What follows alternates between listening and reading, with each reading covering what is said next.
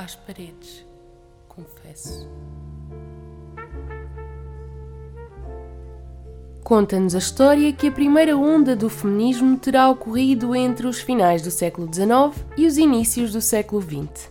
Desde o término dos casamentos arranjados ao direito ao sufrágio, a emancipação tem vindo a ser talhada em ondas.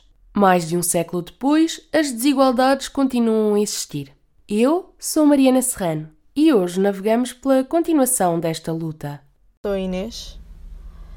O feminismo é importante pela dimensão de luta que tem, ou seja, o feminismo, a igualdade de, de género, mas a dimensão de luta que toma na sociedade. Acho que existe uma hum, construção associada ao que é ser mulher e uma construção associada ao que é ser homem, essas construções são limitativas, tendo em conta que há milhões de mulheres no mundo e que são todas elas diferentes e que têm objetivos diferentes, e que há milhões de homens no mundo que são diferentes também entre si e que têm objetivos diferentes. As expectativas que foram criadas para essa ideia fixa de mulher e ideia fixa de ser homem são o que mais prejudica a criação de oportunidades.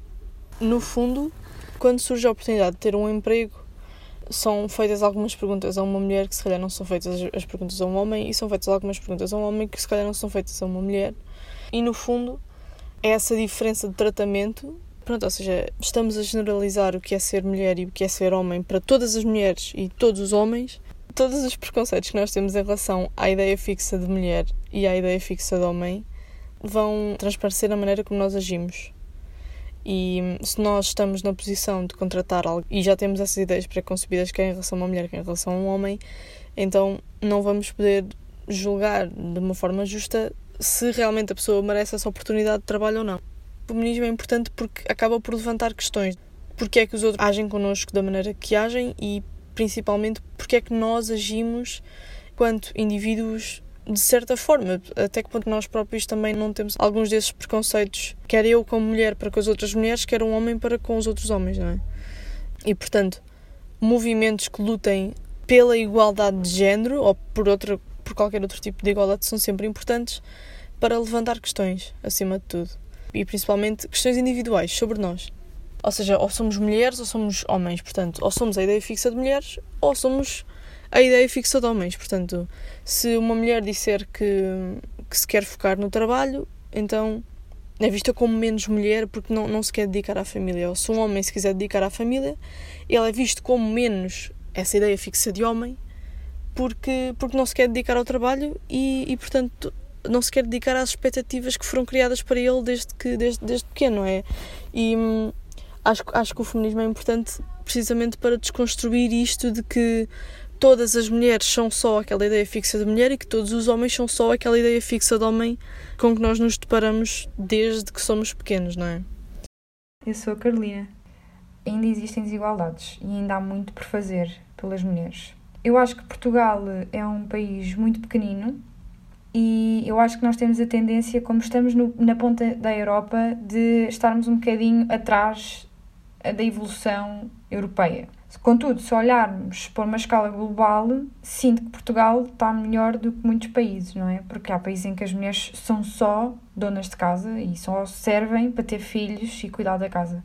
Ou pior, ou não servem para nada. Não têm sequer poder de voto, não podem falar quase. E eu acho que isso é muito, muito grave e por isso é que eu sinto que o movimento feminista não é importante apenas nacionalmente, mas também como um símbolo global. Ou seja, um símbolo de que existe uma luta pelos direitos das mulheres acima de uma nação, acima de uma cidade, acima de preconceitos, acima de valores individuais. E eu acho que isso deve ser o foco. Por isso é que eu acho que o feminismo é tão importante e vai continuar a ser durante muitos anos. E espero eu que continue a crescer até eu caio na tentação de achar que várias mulheres, ou que a maioria das mulheres também sente isto, mas é, é principalmente para mim um sentimento de.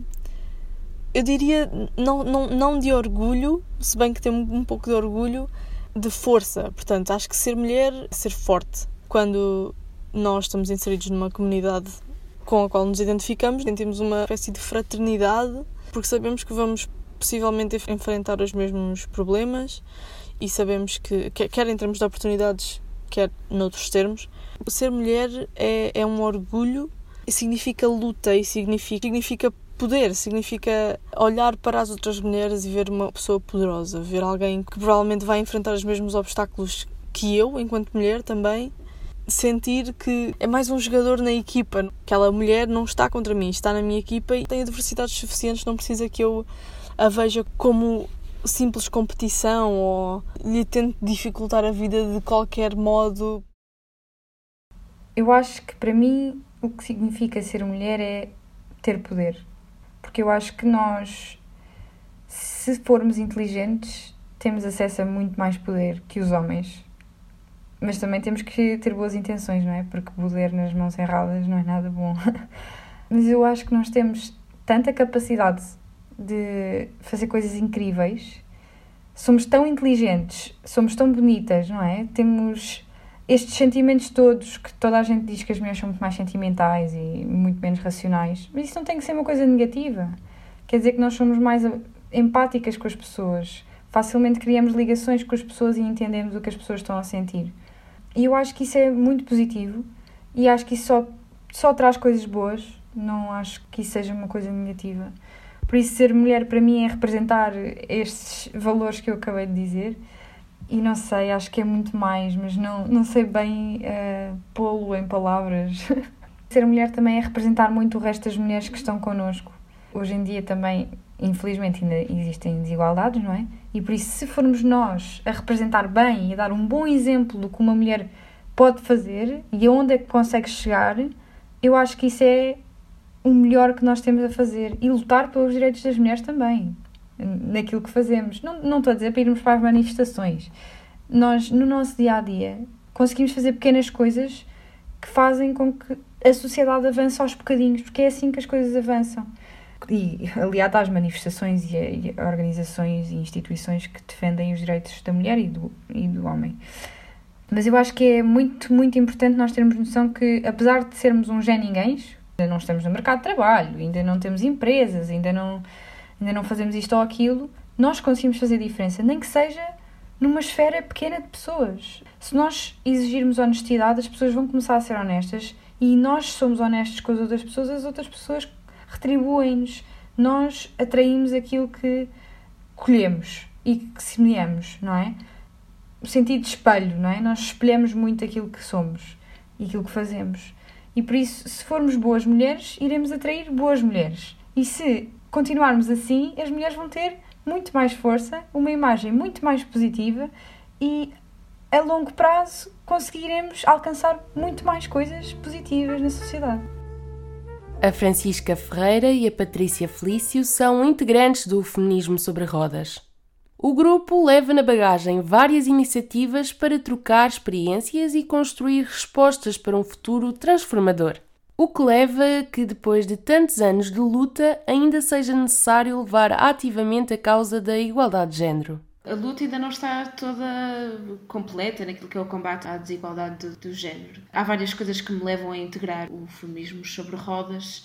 Em primeiro lugar, acho que é uma coisa que, como entrei há pouco no mercado de trabalho, que saltou logo à vista, que é a desigualdade entre homens e mulheres no que toca ao espaço do trabalho. Não só a diferença de, de salários, pelo que às vezes têm exatamente o mesmo papel a cumprir. Há vários estudos sobre isso, em que há uma grande diferença do salário. Nomeadamente, essa é a parte que interessa-me bastante naquilo que é o, o, o, feminismo e aquilo que desejamos alcançar. Obviamente, o feminismo depois entra em várias áreas, não é só o trabalho, obviamente, também a construção daquilo que é a família, entre aspas, ou aquilo que a sociedade portuguesa durante muitos anos teve como idealizado a família, que supostamente é a mãe, o pai e depois os, os seus filhos e filhas, e depois, obviamente, desconstruir aquilo que deve ser a igualdade de género também dentro da casa de cada uma de nós. Eu senti a necessidade de ter um espaço com pessoas que pensam tal como eu e que pretendem alcançar e têm um objetivo igual ao meu e não fazer só este ativismo em casa e com amigos, que é importantíssimo, mas depois ter este coletivo, este grupo que procura várias maneiras de discutir o que é o feminismo e aquilo que procuramos, nosso, nosso grande objetivo. Passa a Chica. Bem, a Patrícia já tocou aqui em alguns pontos, mas eu acho que, que essencialmente, de uma forma muito simples, o feminismo e a, e a luta pela, pela igualdade de género e o ativismo ainda é muito importante e, e ainda nos leva a estar nesta luta nos dias de hoje, porque, um, nós não temos os direitos todos conquistados, não é? Ainda faltam muitos direitos a conquistar. E dois, mesmo os que nós já conquistamos, nós estamos numa fase em que esses nos podem ser retirados. É muito fácil que eles não sejam retirados e nós vemos agora noutros países e mesmo no nosso temos uma ameaça, mas nós vemos noutros países ainda mais ameaçados no direito ao aborto seguro, a fragilidade dos direitos que nós já temos e a fragilidade também dos direitos que nós ainda não temos. Porque, na realidade, eu não conheço nenhuma mulher que nunca tenha sido assediada na rua. Isto é um dos exemplos mais básicos. Podemos conhecer homens que se sentem completamente seguros a andar na rua a qualquer hora do dia, mas não conhecemos nenhuma mulher que se consiga sentir segura a qualquer hora do dia sozinha. E acho que, que para além das questões todas que, que, a Patrícia tocou, acho que é muito importante juntarmos a um coletivo, neste caso nós juntamos-nos ao Feminismo sobre Rodas, porque hum, primeiro nós temos um espaço seguro, é um espaço seguro para nós, é um espaço onde nós nós podemos reivindicar aquilo que, que, que, achamos justo para a sociedade. E depois porque temos o, o poder, entre aspas, ou a voz, de conseguir juntar mais pessoas à causa e talvez fazer uma pequena mudança para aquilo que nós queremos conquistar. O feminismo ainda é visto como um movimento hostil ou que tenta inferiorizar o homem. Será este comportamento um mecanismo de defesa para ocultar as desigualdades existentes? Eu creio que o sistema que está montado, que é um sistema capitalista, leva-te a que haja uma maior participação e presença dos homens, porque este sistema é construído maioritariamente a partir deles, por figuras masculinas e que sentem um bocado de medo que o feminismo ou estes movimentos e aquilo que nos leva a ser ativistas é porque simplesmente lhe queremos tirar eh, o poder. E isso é muito chato, tirar-lhes o poder. Não é só o poder de, de tomadas de decisão, é o poder financeiro, que depois leva também à emancipação daquilo que é mulher e ter o seu lugar. A resposta é óbvia. Eu acho que é maioritariamente isso. Isso é o medo de perder o poder, o poder de tomada de decisão, não só o poder financeiro, daquilo que é de ter riqueza, que depois leva-nos a outra questão, que é outras mulheres desfavorecidas e que supostamente dizem ah, já não é necessário lutar pelo feminismo porque há mulheres que são CEOs e por isso essa parte não é necessário de desconstruir porque já há mulheres que são extremamente bem-sucedidas. A causa está feita porque são mulheres que também detêm riqueza. O problema é que isto depois, na pirâmide, que é a construção da sociedade, leva-te que a maioria, na verdade, são homens continuar a ter esse, esse poder. Então eu acredito que seja isso. Não só de homens, mas também de mulheres. Atenção, entristece-me imenso dizer isto, mas é verdade. Já fui confrontada várias vezes com, com esta situação de próprias mulheres dizerem que o feminismo não é necessário, porque a gente, tal como a Chica disse, já, já conquistamos alguma coisa, como o direito ao aborto, a dizer que não é necessário o feminismo porque nós já mulheres bem-sucedidas em Portugal em particular. E eu creio que tanto mulheres e homens que dizem que já não que a nossa causa está feita, está completa, que dizem que já nem vale a pena continuarmos com a luta, é porque precisamente têm medo de perder esse poder que sempre ocuparam, que sempre lhes foi dado de uma maneira muito prática e que não querem perder, e por isso a maneira de responderem à nossa luta é dizer: bem, já está conquistado, vocês não têm que estar a perder o vosso tempo com coisas pequenas que para mim não são pequenas de modo absolutamente nenhum. Eu concordo com o que a Patrícia disse, acho que sim, que é muito medo de se perder o poder. E acho também que é, para além do medo de perder o poder, para os homens, não é? Acho que existe também uma falta de pensamento crítico ao ponto de perceberem também que eles são opressores nesta história. Que o facto de eles nascerem homens e nós nascermos mulheres já é uma opressão em si. As pessoas, em geral, são educadas para cumprirem certos moldes e a sociedade está educada para que o homem tem sempre mais poder do que a mulher, falta de pensamento crítico e falta de olharmos para dentro de nós, da nossa experiência e da experiência da sociedade. Por exemplo, nós mulheres, porque também há mulheres que não, que não têm esta consciência, não é? Esta falta de olharmos para nós e vermos a nossa experiência e conseguirmos pensar nela criticamente e não pensar nisto como uma coisa natural na sociedade. Isto é tão natural na sociedade nós efetivamente anos atrás não tínhamos direitos, mas agora já temos, porque nós automaticamente somos um género frágil E portanto, os direitos que nós podemos conquistar ou o que nós podemos fazer já está. E esquecemos de pensar no que ainda falta e que este pensamento vem do que nos foi incutido em sociedade e não no que a mulher pode ou não fazer como mulher. A discriminação de género ainda existe e o mundo do trabalho é a prova. Portugal protege legalmente os casos de segregação no meio? Quando se fala de leis, é óbvio que elas devem existir e que são muito importantes para acabar com certas discriminações na sociedade. O que eu acho é que as leis não são suficientes. Neste caso, as próprias leis podem não ser as melhores, mas mesmo que fossem, eu acho que elas não são suficientes. Porquê? Porque, eh, por muito que existam leis numa sociedade, é preciso educar a sociedade em geral e não colocar apenas uma lei. O assédio é, neste momento, no nosso país, considerado um crime. Não há casos de alguém culpado por assédio. Porquê? Porque é desvalorizado. Ou seja, nós temos isto na nossa lei e isto não reflete o que se passa na nossa sociedade. Porque, ou seja, o, o assédio existe, existe em todo lado, existe no, no, no trabalho, existe na faculdade, existe na rua. E nós, estando protegidas por lei, ao mesmo tempo não estamos, porque a sociedade não está preparada para que uma lei destas seja posta em prática. E acho que o mesmo acontece no trabalho. Ou seja, o facto de nós termos a lei de paridade ou de igualdade de salários existe, o que acontece a seguir é uma mulher pode engravidar, se tiver filhos em casa, tem o trabalho doméstico, tem de cuidar dos filhos. Nesta história da pandemia, se as escolas fecham, as crianças ficam em casa, quem é que vai ficar em casa? Tem de ser a mãe. Portanto, uma mulher a trabalhar dá mais prejuízo a quem a contrata, não é verdade? E portanto, nós precisamos é de ir educando tanto as pessoas que contratam, como os, os colegas de trabalho e a sociedade em geral, para que uh, isto acontece. Ok, que é, é, efetivamente as mulheres engravidam, mas o trabalho doméstico está-lhes imposto a elas e não tem de, de ser imposto. Ou seja, o trabalho doméstico existe em qualquer casa e tem de existir em qualquer pessoa que habita nessa casa. As leis são importantes, não são suficientes e falta muito a educação à sociedade. Eu subscrevo várias coisas que a Chica aqui apontou. Em primeiro lugar, a questão da lei da paridade. Eu presumo que possa fazer aqui a ligação às cotas, não é? 50-50 para cada um dos géneros. Eu vou contar muito rápido. Eu era contra as cotas porque pensei, bem, acho que não faz sentido estar a impor um número e não olhar para aquilo que é o valor da mulher em particular, não é? Acho que não é preciso essa lei para estar a incutir essa igualdade. Mas agora sou a favor porque já me explicaram, felizmente, que é necessário, tal como a Chica disse, que é não só a lei que não é suficiente, já se verificou isso, há um longo caminho pela frente, e o que me explicaram é se não impores esta lei, se não impores esta paridade, esta cota, dificilmente vais alcançar. Até porque tu também tens que educar as pessoas que estão a contratar os trabalhadores e trabalhadoras. E por isso eu assumo que antes era contra a cota, é verdade.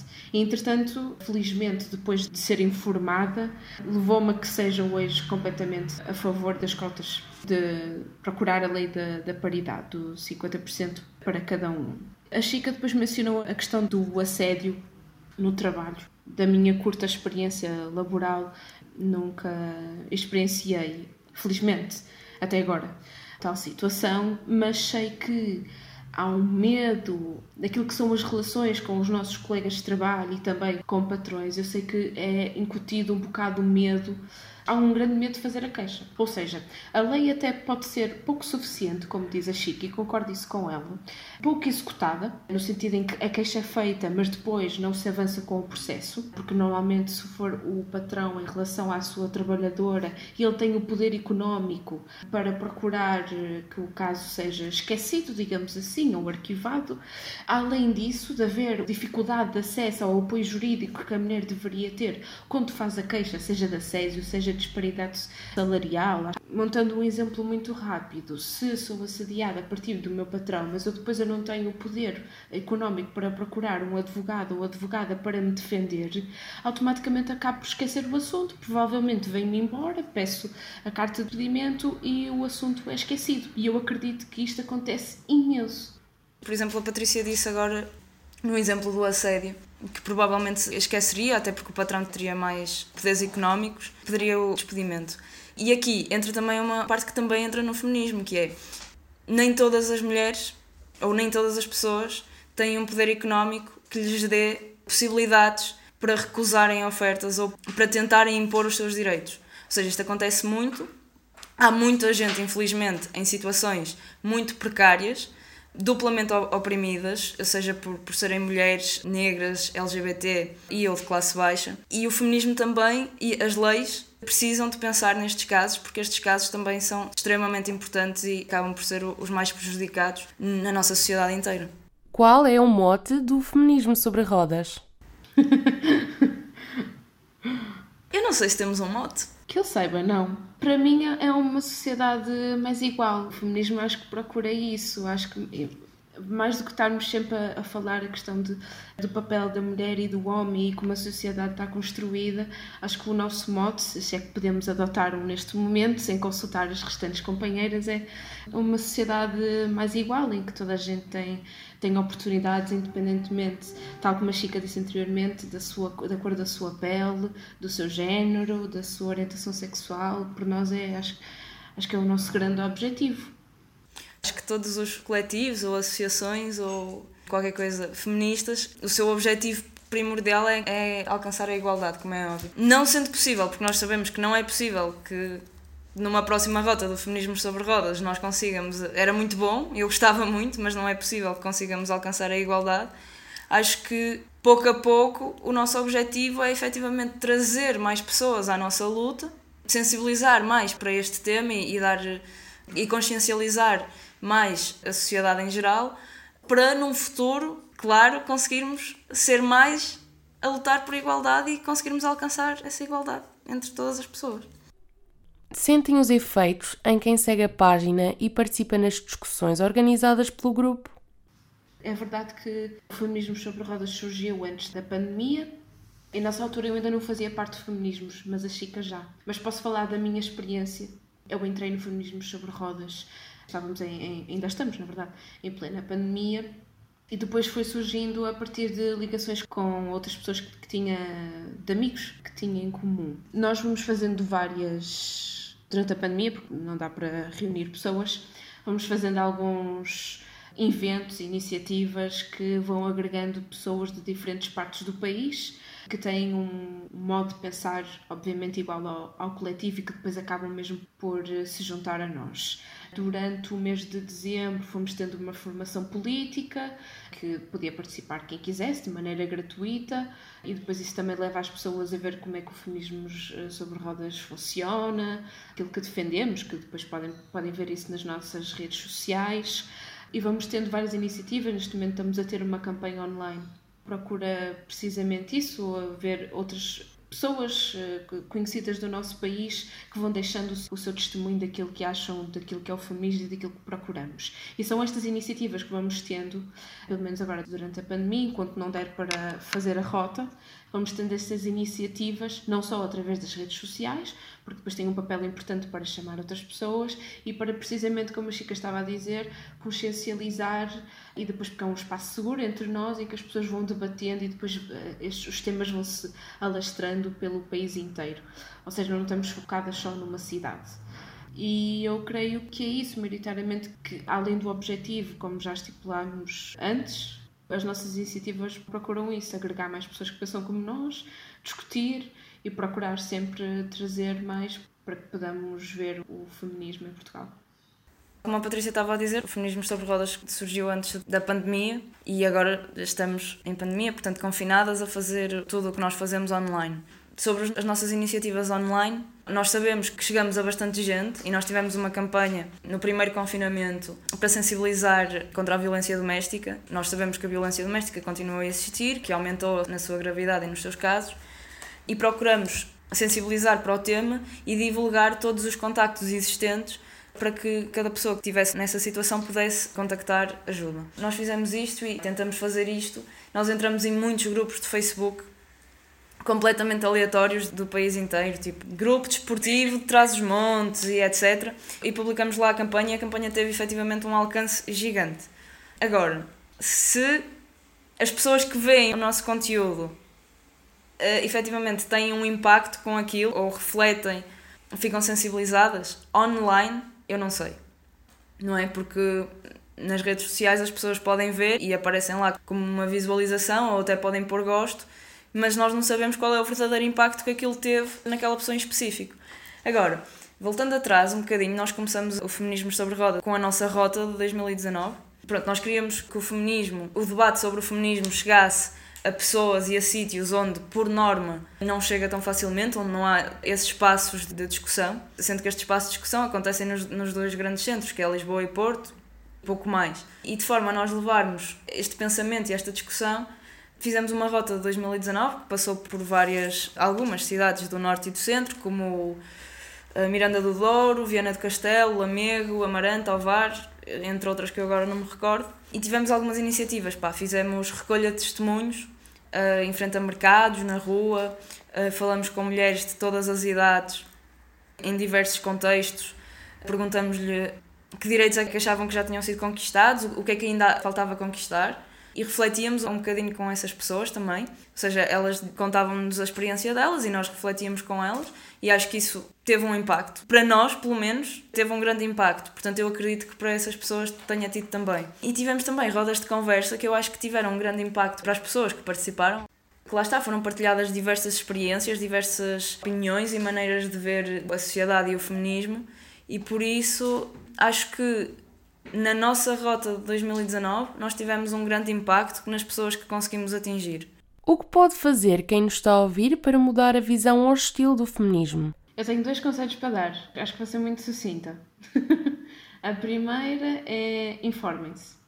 Leiam, podem procurar vários coletivos, incluindo o Feminismo sobre Rodas, e ler sobre o assunto verdadeiramente, em vez de estar só a discutir aqueles debates de redes sociais que podem ser bastante perigosos, digamos assim. O segundo conselho que deixo será depois levar essa discussão para os vossos círculos familiares e de amigos, que eu acho que aí é onde se faz o verdadeiro ativismo. Obviamente que ocupar os espaços isto acrescentado ao que a Chica tinha dito há pouco, podemos fazer a rota, que é uma das iniciativas do, do feminismo sobre rodas, e por isso estamos mortinhas por voltar à rua. Mas o voltar à rua, e deixando aqui o conselho às pessoas, era, além de se informarem, é discutir isso dentro dos vossos círculos. Acho que isso é o maior ativismo que acho que podemos fazer, honestamente. Principalmente agora que estamos tão limitadas com estar com muitas pessoas ao mesmo tempo. E por isso eu creio que esse é hum, o maior esforço e o maior contributo que se pode dar para aquilo que é o, o movimento feminista. É verdadeiramente discutir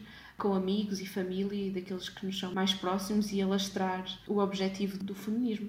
Também acho que passa por aí, acho que passa por ler e por refletir qual é a nossa experiência como mulher cis ou homem cis ou mulher trans ou homem trans, seja o que for, é refletir a nossa experiência como pessoa e a experiência na sociedade e obviamente ler e refletir mais uma vez connosco e com as outras pessoas. E lá está, falar com os nossos amigos, com os nossos familiares e até mesmo chamar a atenção sempre que algum dos nossos amigos fizer uma piada que é considerada, lá está uma piada, mas que é machista, para dizer que isso se calhar é machista e podemos discutir sobre isso. Eu acho que é não ter medo. Acho que também é um bocadinho isso, que às vezes incute-se um bocado de que se, se falares sobre isso no espaço público que automaticamente as pessoas vão ignorar aquilo que estás a falar. Mas acho que também é isso, é o, tal como a Chica falou, do refletir é não ter medo. Sem falar às paredes, se pudessem fazer uma coisa para mudar o machismo sistémico, o que seria? Uma coisa. Há uma que me enerva bastante, daquilo que. Bem, há tantas, bem, pronto, começar. Falei no início da conversa sobre a desigualdade de género no mundo do trabalho, mas depois há outros também que me debato bastante, que é as relações familiares, daquilo que é a família perfeita, digamos assim, que é o homem e a mulher. Acho que aquilo que eu mudaria imediatamente é divisão de tarefas domésticas começares por aí, bem, eu acho que é meio caminho andado para depois o resto vir a seguir. Também estava a pensar na questão familiar. Por acaso, a divisão das tarefas domésticas também é um passo muito importante. Mas eu começaria logo com o facto de um bebê nasce se é menina, vai usar cor-de-rosa, se é menino, vai usar azul e vai ter os brinquedos todos considerados de menino e considerados de menino e vai crescer a ouvir que isto é uma coisa de menino e isto é uma coisa de menino. Portanto, tens de fazer o que é adequado ao teu órgão genital, não é? Ao teu género, ao teu sexo. Eu acho que se nós mudássemos isso, desde pequenino, o que é que é considerado ser homem e o que é que é aceitável para uma sociedade ser homem e ser mulher, acho que também conseguiríamos chegar muito mais longe. Aliás, eu acho que começa muito antes da criança nascer. Começa precisamente como agora com os chamados baby showers, que é o chá de bebê, em que se mostra, há vários vídeos pela internet, que se vê eles a cortar o bolo ou a arrebentar balões em que aparece o cor-de-rosa ou o azul. Por isso, isso já começa isso. Ou seja, a família já está a ser construída, sejam dois homens, sejam duas mulheres, seja um homem e uma mulher, e automaticamente a criança ainda nem sequer nasceu, mas tu já lhe estás a incutir que se cor for azul, então parabéns, terão um menino, se for cor de rosa, parabéns, terão uma menina, e já começa aí, e a criança ainda nem sequer uh, nasceu. Francisca e Patrícia, agradeço pelo tempo, ficamos por aqui, mas em breve trarei outro tema para falar às paredes.